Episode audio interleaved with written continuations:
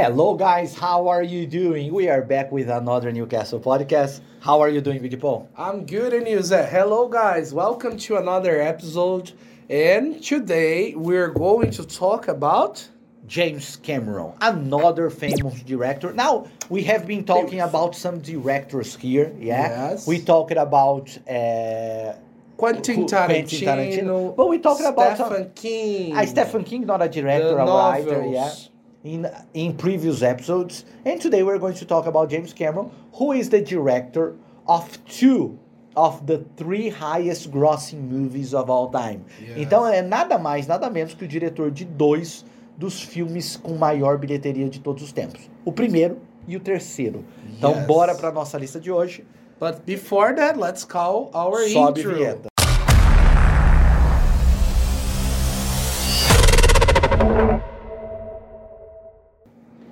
So, guys, as Zé was talking about in the beginning of the episode, today we're going to talk about James Cameron and the movies that he produced.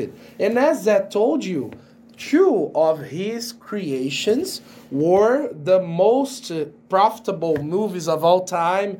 They brought more money and more views. Yes, we can say like people It's, went. it's insane. It's insane. We can already start talking about these two movies, yes? Yes. Então hoje a gente não vai falar tanto em ordem. Não. Já que essa é, a, essa é a questão mais curiosa com o James Cameron, vamos começar falando desses dois filmes.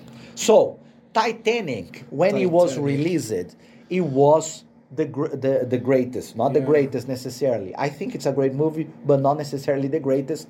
But it was the highest grossing movie. Of all highest, time, yes. highest grossing movie movie i mean the movie that make more that made more, money. yeah Yes. and and it was like that for almost 15 years yeah e ficou nessa posição por quase 15 anos para ser superado por quem Avatar. Avatar, another movie from James Cameron. Yes. So it was the highest grossing movie. Titanic was the highest grossing movie of all time until Titanic, and then Titanic was Titanic was surpassed by Avengers, the last the last Avengers, but that's it. Avatar still is the first. Then you have Avengers Endgame, and then you Yeah. have Titanic. Yes. Do you like Titanic? Yes, I do. It's a long movie. Yes, the classical scene of the violin, you know, musician. A lot of classic scenes, yeah, a lot of classic moments from the movie. Yes, the movie is very remarkable. It's really remarkable, especially uh, for the generation. Uh, when it was launched, it was in the end of the 90s, yes, beginning of 20, 2000, yes. But I think, but I think the, the movie holds up very well. Yeah, yes. I- it's still an amazing holds up, guys. Holds up uh, in this uh, in this type of sentence means it's still good even Yeah. even after all this time. Yes. Yeah. Titanic is, is a masterpiece. Like everyone should watch it. It's beautiful. It's a beautiful and it's interesting because a lot of movie from the 90s because in the 90s they started using a lot of CGI computer graphics. Yeah. But a lot of movies they got old really bad because some some visual effects that were amazing in the 90s when you look nowadays it looks very fake. Yeah, but very- Titanic is not one of those movies. Titanic looks amazing today. Yeah. And uh, and Avatar has the same thing. Avatar, I just I just rewatched the new version of Avatar, the new version, not the new version, but the uh, not how do you call Remastered. remastered version of Avatar, and it looks amazing too. Yes. Avatar, do you like Avatar? Yes, so much. Especially the remastered new version. So cool. But all right, let's talk about other uh, James Cameron movies. James Cameron is a filmmaker that is completely related with blockbusters.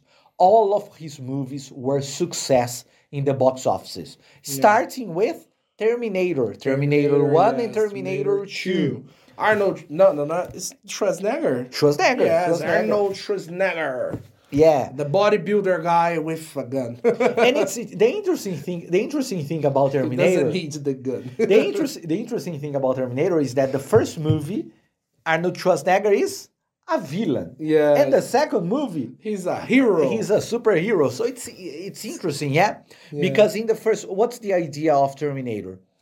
In the first movie, they send Arnold Schwarzenegger, who is a robot from the future, to kill Sarah Connor, who is going to have a kid that's going to destroy the, the robots of the future. Yeah. yeah? Uh, and he's the villain. But in the second movie, they inverted that because Yeah.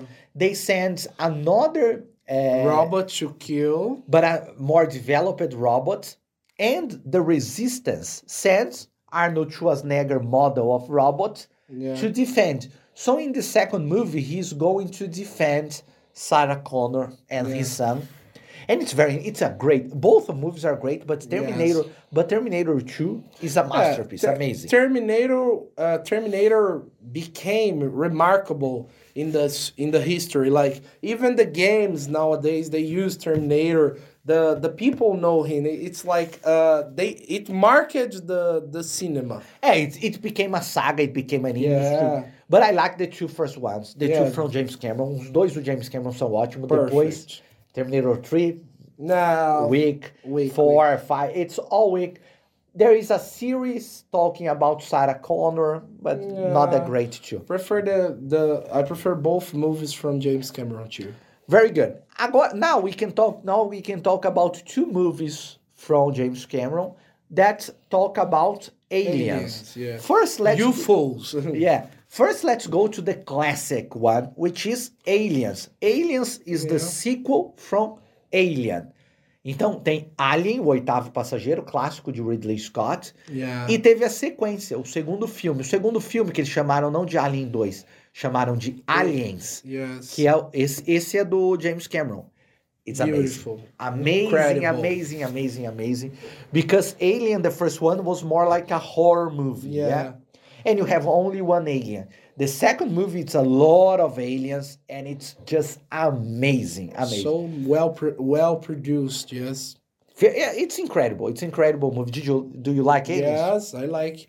And the next movie we're going to talk about is also about aliens. It's also about aliens, but not in the space, not on Earth, under the ocean. Under yeah? the Ocean, Deep in the Ocean, Abyss, O Segredo do Abismo, que também foi um filme revolucionário visualmente quando foi lançado. Yes. It's not.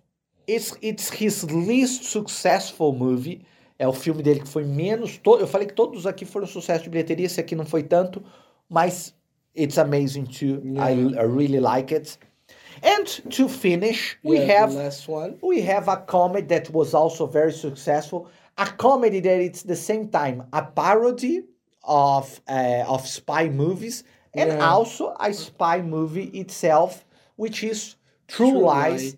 also with Arnold Schwarzenegger.